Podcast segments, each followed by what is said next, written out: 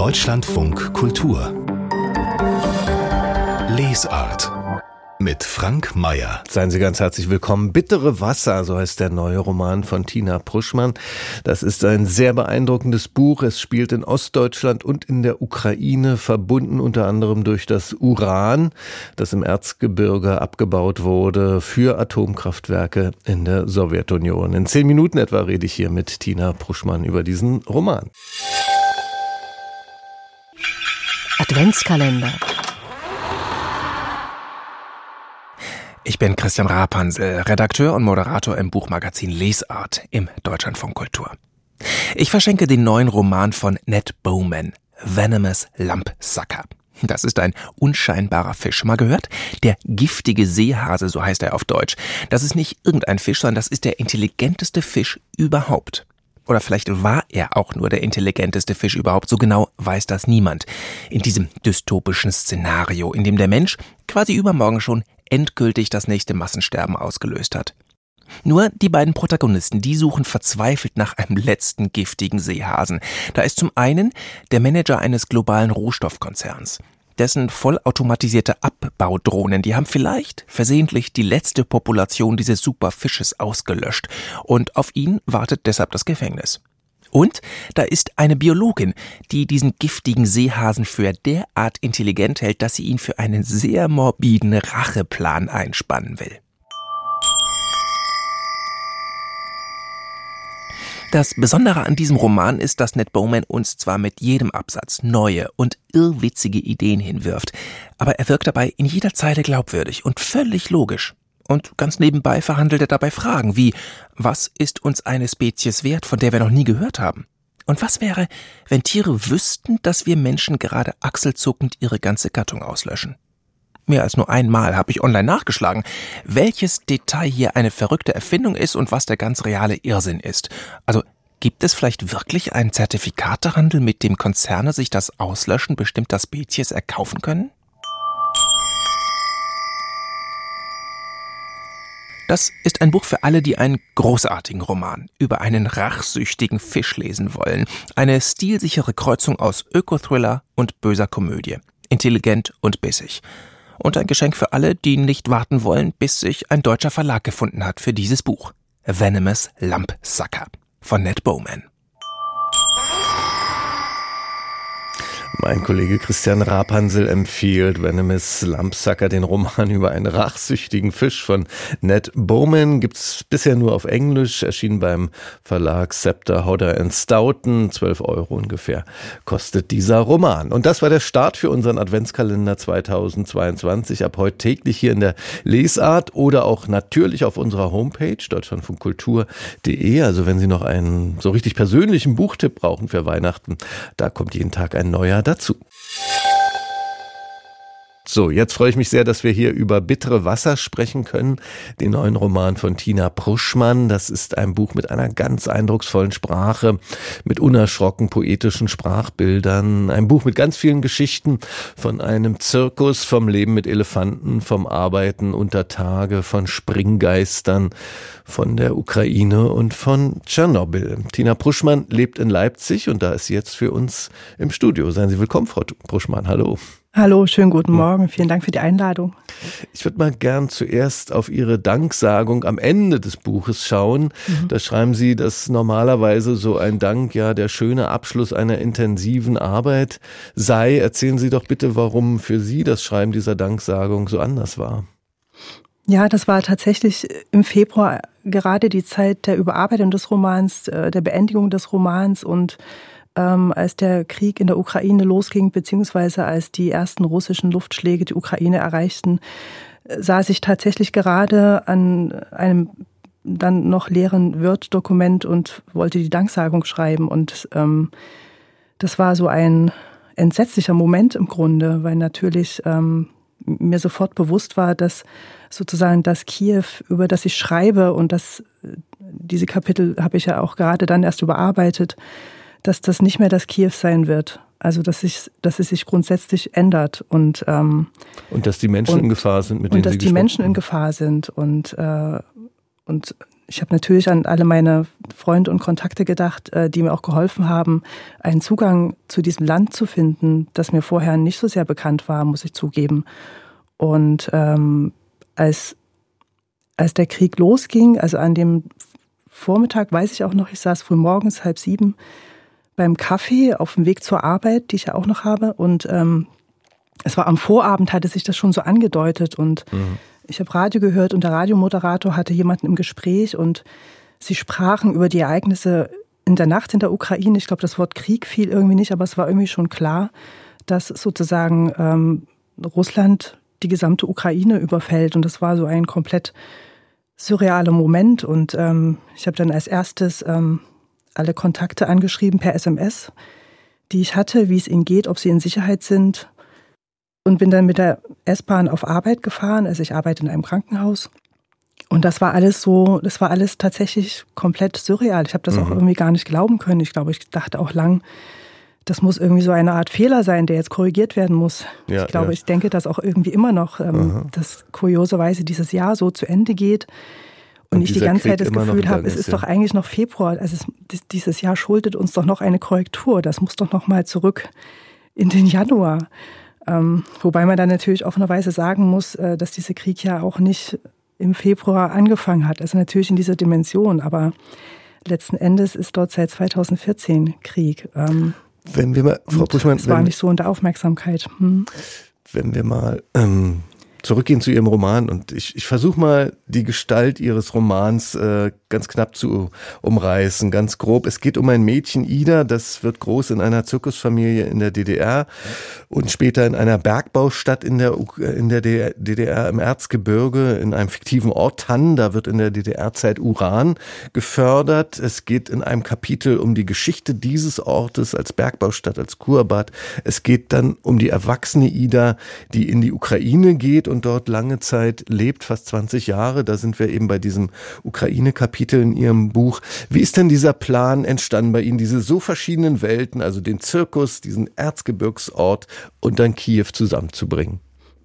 Ja, das ist eine gute Frage. Jetzt muss ich tatsächlich etwas ausholen und ich warne schon nicht, einmal, dass nicht die Antwort, zu weit, weil dann ist unsere Sendezeit hier vorbei. Wird.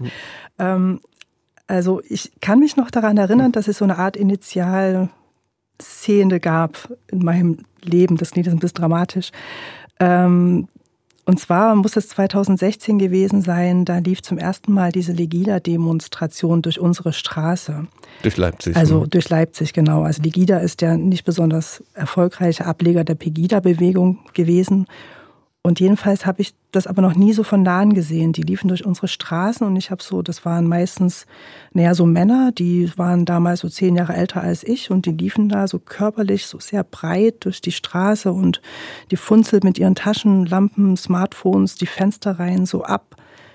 Und das hatte so eine Dominanzgeste, fand ich. Also, und ich fand diese Körperlichkeit irgendwie auf eine Art merkwürdig, weil das hatte so ein in gewisser Weise pubertäres Aufbegehren. Ich habe mich so gefragt, woher kommt denn das? Und das war so die erste, der erste Gedanke daran, einen Roman zu schreiben. Und dann lag der Gedanke relativ schnell da. Also wenn ich Sachsen Wobei verstehen ich das jetzt möchte, nicht verstehe, weil das äh, also es kommen einmal ähm, kommen ja die neuen Rechten vor mit ihren blauen Luftballons, aber das ist ja eigentlich nicht das Thema ihres Romans, oder? Genau, genau. Das, also das stimmt. Letzten Endes funktioniert es auch nicht so, aber der, das, das war sozusagen der Gedanke, wenn ich Sachsen etwas besser verstehen will, muss ich in den Berg. Also es muss was mit Bergbau zu tun haben.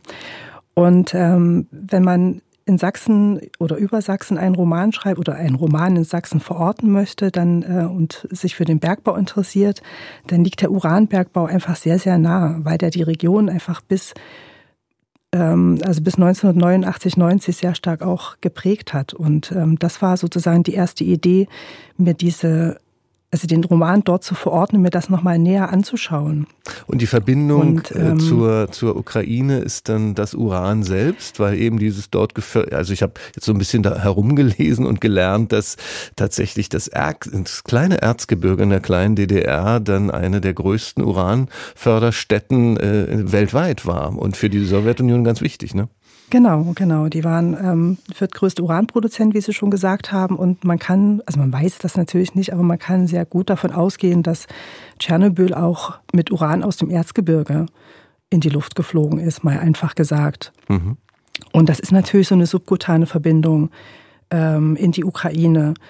Wobei da auch ein ganz einfacher Gedanke eine Rolle spielte, und zwar, dass ich mir als Autorin auch gerne mal eine schöne Dienstreise aussuche und auch gerne mal woanders hinschaue und äh, auch ein anderes Land kennenlernen möchte. Und weil und sie zum Anfang noch die Dienstreise nach, in die Ukraine. Das war die Dienstreise in die Ukraine nach Kiew, genau 2018. Und weil sie noch gefragt haben, wie kommt der Zirkus jetzt dazu, das war tatsächlich eine sehr bewusste Entscheidung. Also, dass das Uranbergbaugebiet eine große Rolle spielen würde, das war relativ am Anfang schon klar. Tatsächlich habe ich ungewöhnlicherweise zuerst den Ort gehabt, wo der Roman spielen soll. Und ähm, dann dachte ich sehr schnell, Uranbergbau, das bedeutet Tristheit, Halden, Staub, Grau, Dreck.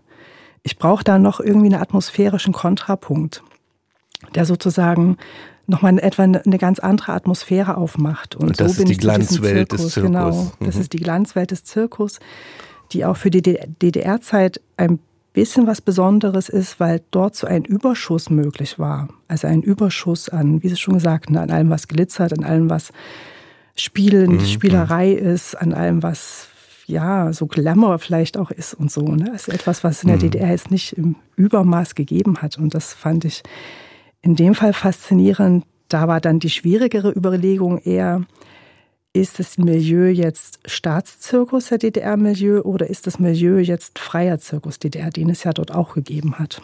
Ihr Buch hat so äh, viele verschiedene Ebenen. Es ist ein Jammer, dass wir jetzt nur so wenig hier in unserer gegebenen Zeit unterbringen können. Eine möchte ich mal noch ansprechen, weil wir jetzt eher auf so einer historischen oder faktischen Ebene unterwegs waren. Ihr Roman, Sie haben auch ein breites Quellenverzeichnis. Es gibt auch so eine dokumentarische Dimension Ihres Buches, aber es gibt auch eine sehr persönliche. Ihre Haupt Hauptfigur, das ist ein Mädchen, die wird eben in dieser Zirkuswelt groß. Ihre Eltern sind da tätig als Artisten. Dann lebt sie in diesem Erzgebirgsort. Also sie hält das alles zusammen. Dann geht sie in die Ukraine. Ganz überraschende Entscheidung. Da geht eine junge Frau in den 90er Jahren nicht irgendwie Richtung Westen, sondern nach Osten.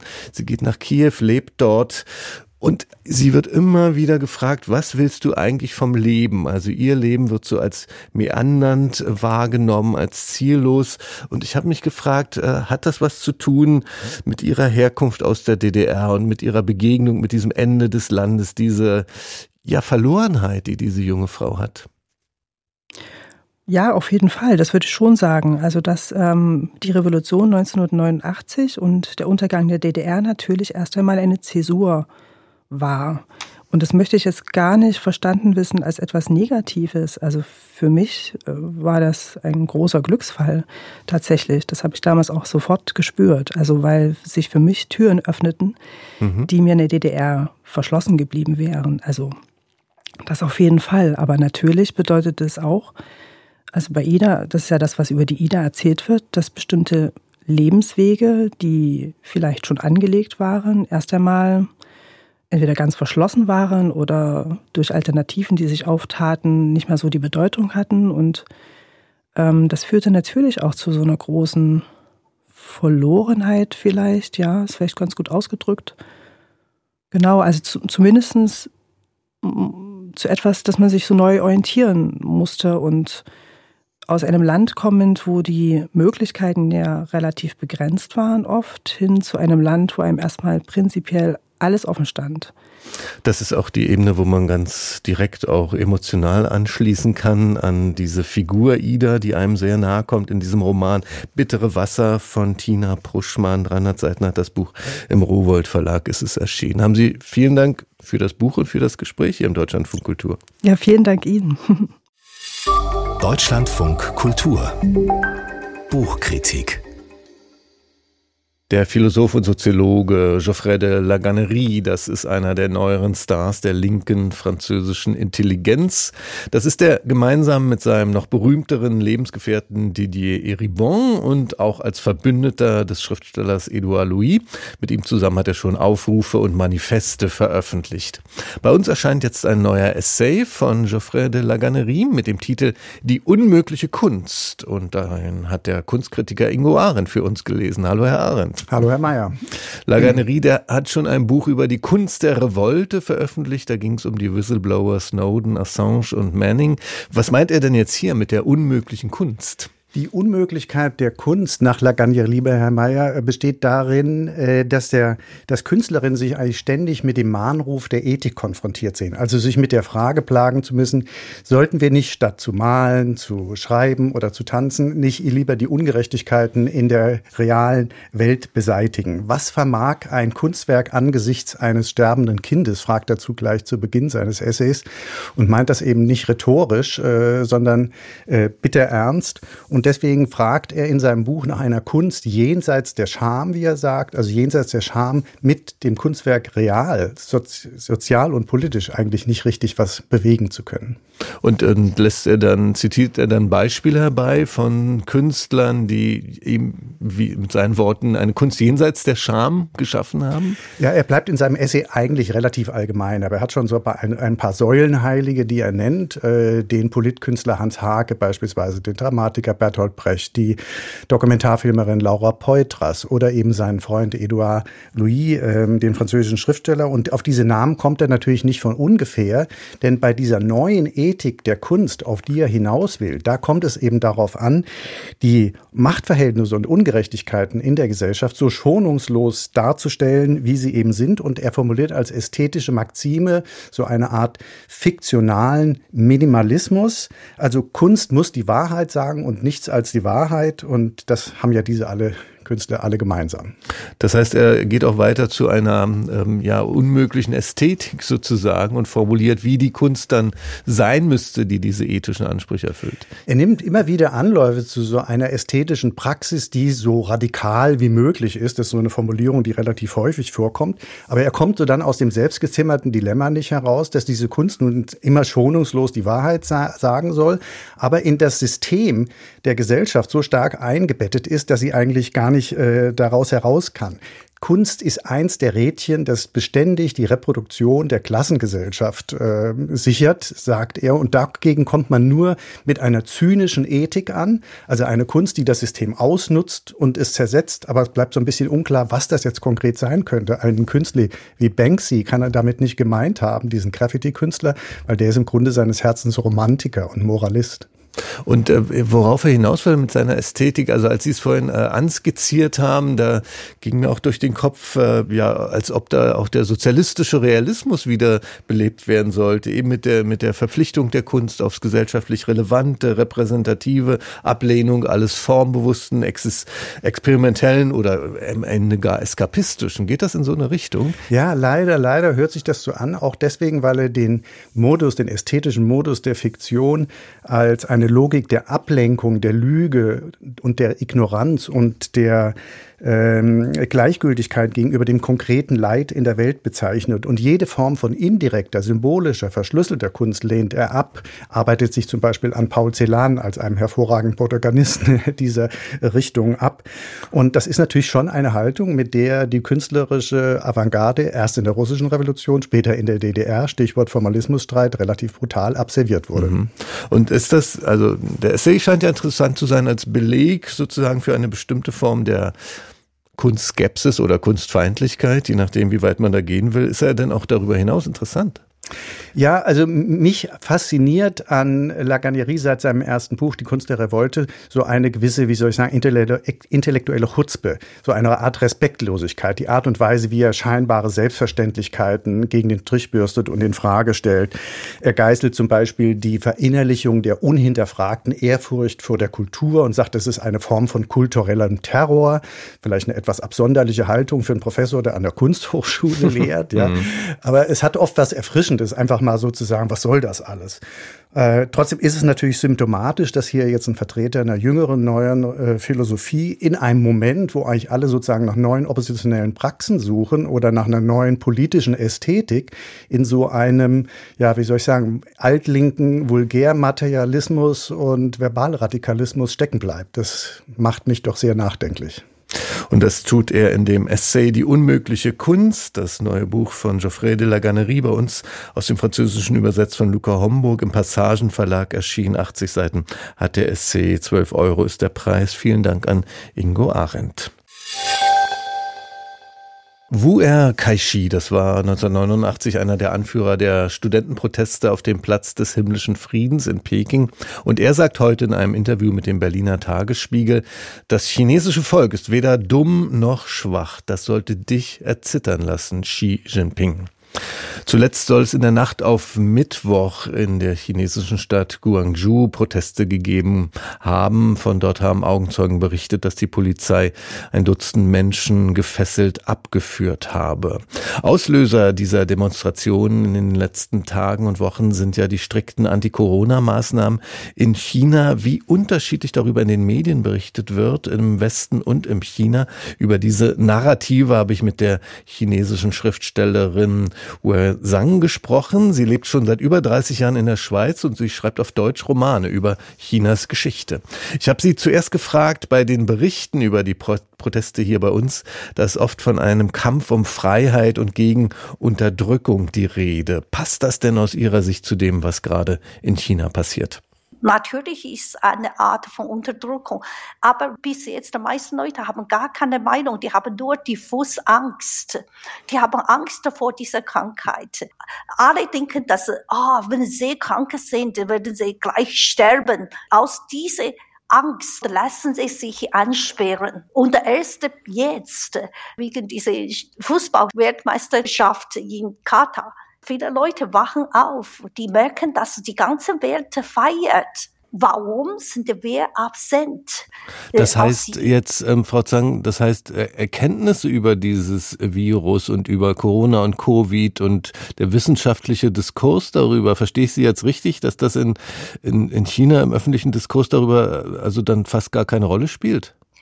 Komplett gefehlt gefehlt im Westen, dass seit der ersten Tag ein offener Dialog in der Gesellschaft durch die Wissenschaftler äh, und mit den Politikern, das war niemals da. Die Leute sind zu Gehorsam verpflichtet. Und wenn man, und wenn man sich ja. jetzt austauscht in China über diese Proteste, mir ist klar, dass das nicht öffentlich passiert, aber über Kanäle unter, unter Freunden, unter Bekannten, Verwandten, wie wird denn in China über diese Proteste geredet? Als was, was ist das denn aus chinesischer Perspektive?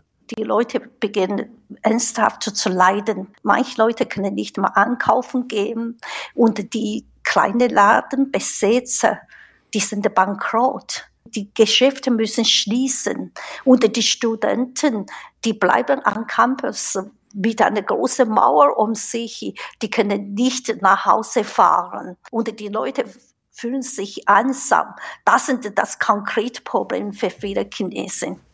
Das heißt, die Proteste, also so wie auch über sie erzählt wird, richten sich gegen ganz konkrete Einschränkungen in der jetzigen Situation. Die haben kein übergeordnetes Narrativ, eben genau, wir kämpfen hier für unsere Freiheit. Genau. Es, es muss sich was ändern am System, sondern es geht um ganz konkrete Fragen, ja? Genau, genau, genau, so ist das. Äh, ganz konkrete äh, Fragen. Das ist der Leidensdruck so groß geworden und dann deswegen gehen sie auf die Straße, vor allem die Studenten, unter den Studenten äh, und dann viele andere, zum Beispiel die, die Angestellten, die versuchen weithin noch zu engagieren mit dem System.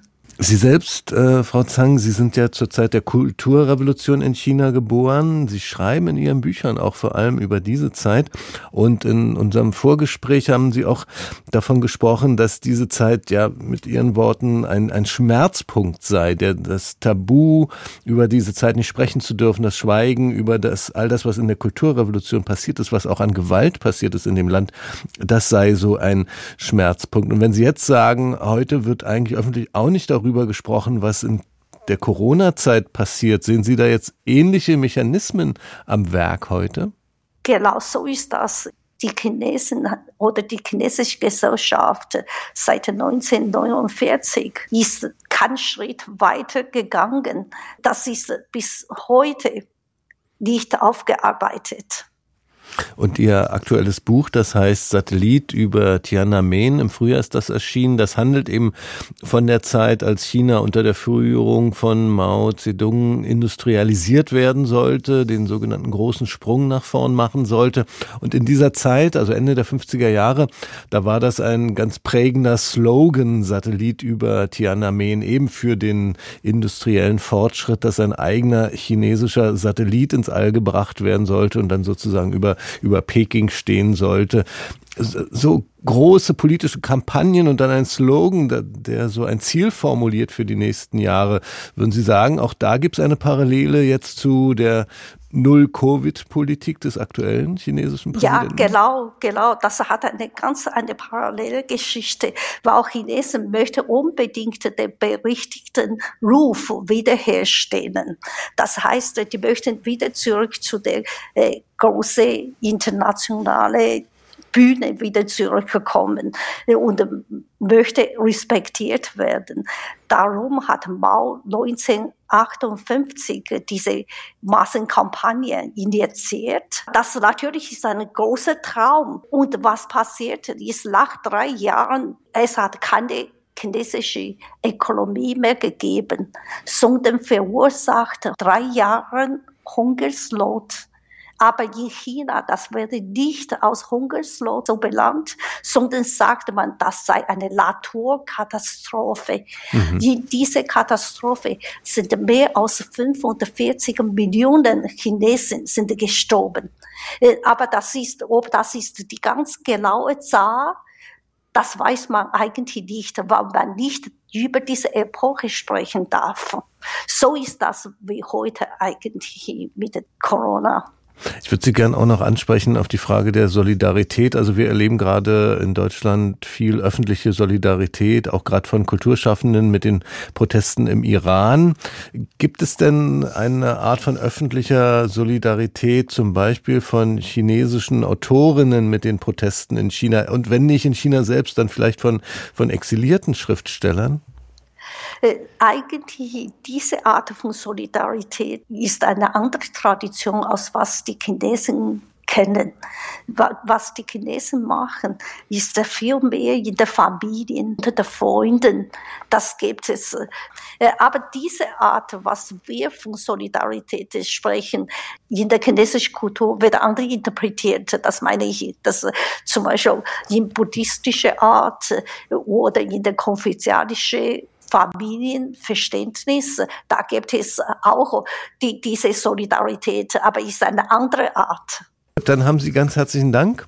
Und Danke Ihnen. Bis zu einem das, nächsten Mal, ja? Ja, bis nächstes Mal. Ein Gespräch mit der Schriftstellerin Wu Zhang über die Erzählung von den Protesten in China. Ihr jüngster Roman, der heißt, wie erwähnt, Satellit über Tiananmen, der ist beim Elster und Sales Verlag in Zürich erschienen.